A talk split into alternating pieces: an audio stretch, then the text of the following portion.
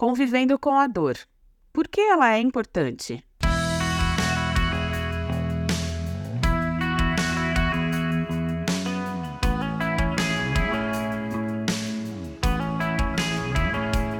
A dor é um alerta do corpo ou de alguma parte dele para informar que alguma coisa não vai bem.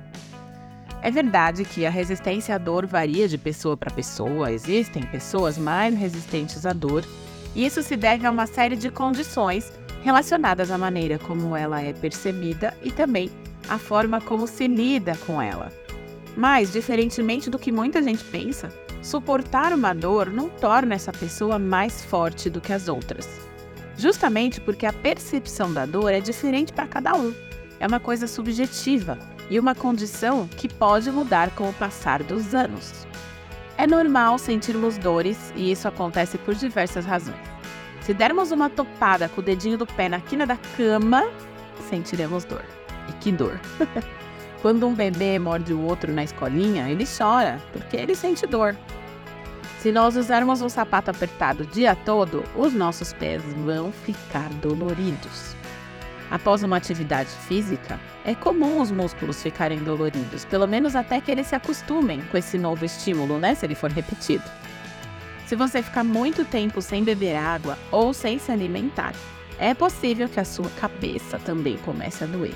Enfim, muitas são as razões para que tenhamos dores e muitas são as dores que a gente pode sentir: dor de cabeça, dor de dente, dor de estômago, dor porque a gente se queimou, porque a gente fez um corte, enfim.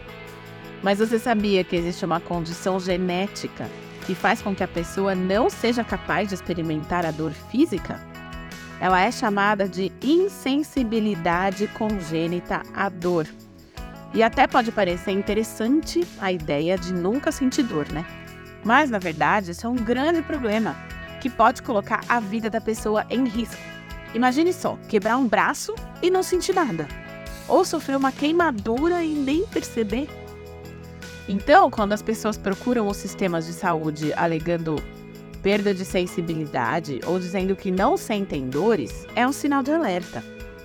Por exemplo, a hanseníase, que antes era conhecida como lepra, é uma doença que causa alteração, diminuição ou perda de sensibilidade térmica, dolorosa, tátil e de força muscular, principalmente nas mãos, nos braços, pés, pernas e nos olhos também. É uma doença que antigamente condenava as pessoas à morte, até na Bíblia a gente vê, né? As pessoas com lepra sendo apartadas do restante da sociedade e praticamente condenadas. E atualmente, a hanseníase é uma doença que tem tratamento. E ele deve acontecer o mais precocemente possível, tanto para evitar o contágio de outras pessoas, quanto para melhorar a qualidade de vida do paciente portador dessa doença, para que ela não avance e não cause justamente essa, a perda de sensibilidade e dessa capacidade de sentir dor de uma forma definitiva. Enfim, se viver com a dor não é uma coisa agradável, e a gente sabe que existem condições e pessoas que têm dores crônicas no corpo, de cabeça, enfim, por alguma patologia. Então, se viver com a dor não é bom, não é agradável, reduz a qualidade de vida, não sentir dor pode também ser ruim, pode ser até pior, na verdade. Porque a medicina está aí desenvolvendo uma série de medicamentos e de analgésicos, mas imagina a pessoa que não sente dor nunca, para nada. E as dores vão ser o tema das nossas meditações nos próximos dias. Claro que não apenas as dores físicas, mas também aquelas que afetam a nossa alma.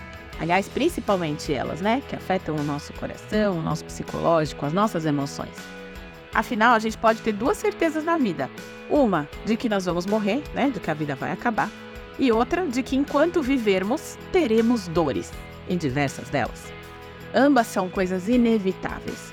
Por mais que a gente tente negar ou evitar, não dá. Elas são inevitáveis. E a ideia dessa série de mensagens não é que a gente termine as reflexões tristes, mas que a gente se fortaleça na ideia e na nossa certeza de onde encontrar a esperança, a força e o consolo para quando as dores surgirem. Deus é nosso refúgio e nossa fortaleza, auxílio sempre presente na adversidade. Salmos 46, 1.